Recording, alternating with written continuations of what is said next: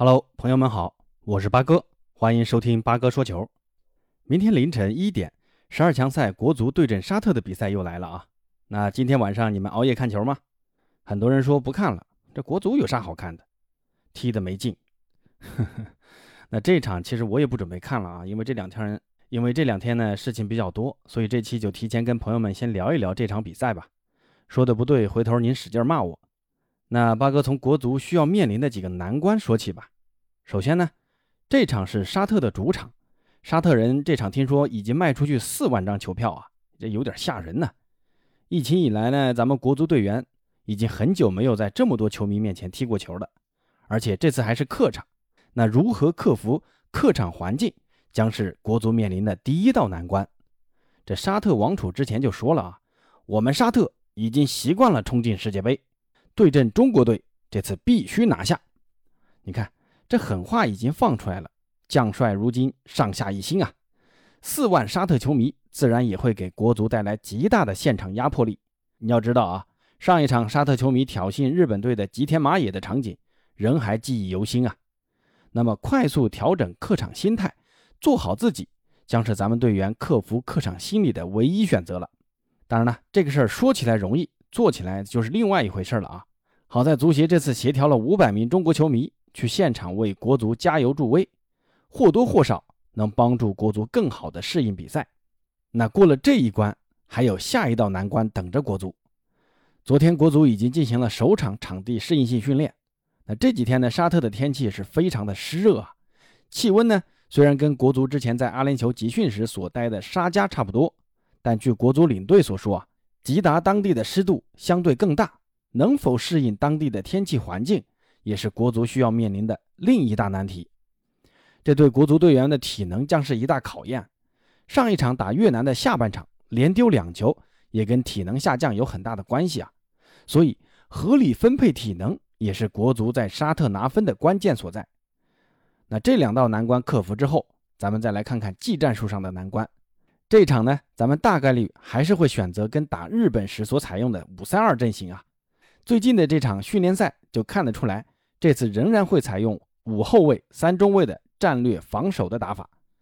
要知道沙特人的速度是极快的，咱们的后卫需要好好思考下如何限制沙特人的速度，争取把对方的节奏控制下来，不要落入对手的快节奏陷阱中去。立足防守的同时，再找机会打反击。首先呢，还是要防止丢球。那上一场打日本，咱们其实防的还算可以啊。除了大破永野的那次快速突击，其他时间日本人被防得毫无脾气啊！希望这场防守端咱们能保持下去啊！进攻端呢，则需要吴磊和几名规划球员抓机会能力更高一点。预计这场咱们还是会被沙特压着打，反击的机会肯定也会出来，但不会太多。那为数不多的机会，对于前场球员的要求就会更高了啊！别像打日本那样，全场都没个射正，那就尴尬了。张稀哲这样在攻守两端不能提供更多帮助的，就别上去了。埃克森最近几场发挥其实也一般啊，不过他也是为数不多啊能持球、能突破、护球能力也还可以的前场球员。首发位置嘛还是有保障的。说到首发，咱们就来猜测一下李铁的排兵布阵。门将呢还是严俊凌，没悬念了。五后卫左右两侧还是王声超和张琳芃。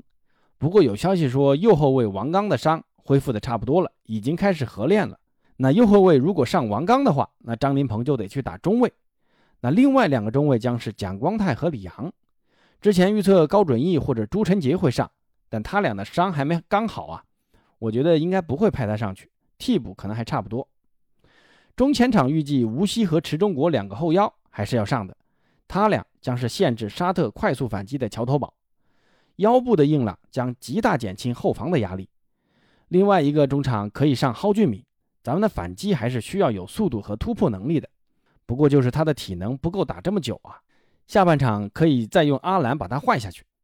前场两个前锋埃克森和吴磊，埃克森刚说了啊，能持球、能突破、能传球。吴磊更不用说了，上一场拯救球队的关键先生啊，他俩没理由不首发。可能下半场埃克森会被换下去啊，换上陆国富或者韦世豪啥的上去突一突。以快制快，那最后还是那句话啊，先稳固防守，这一场咱们的目标是拿分就行啊，别想那么多。赢球当然好，但也要有点自知之明啊。话说，最希望咱们赢球的，其实不是咱们中国球迷，而是日本球迷。他们已经在祈祷国足能在客场战胜沙特队了。他们这一场打澳大利亚也不好打。如果沙特击败咱们，他们又没在袋鼠那儿拿到三分，那么日本就基本告别前两名了啊，只能争第三名了。好，今天呢就先聊到这儿吧。说的不对的，咱们评论区多交流。咱也不是专业人士，就需要多探讨交流。您说是不？好，咱们下回见吧。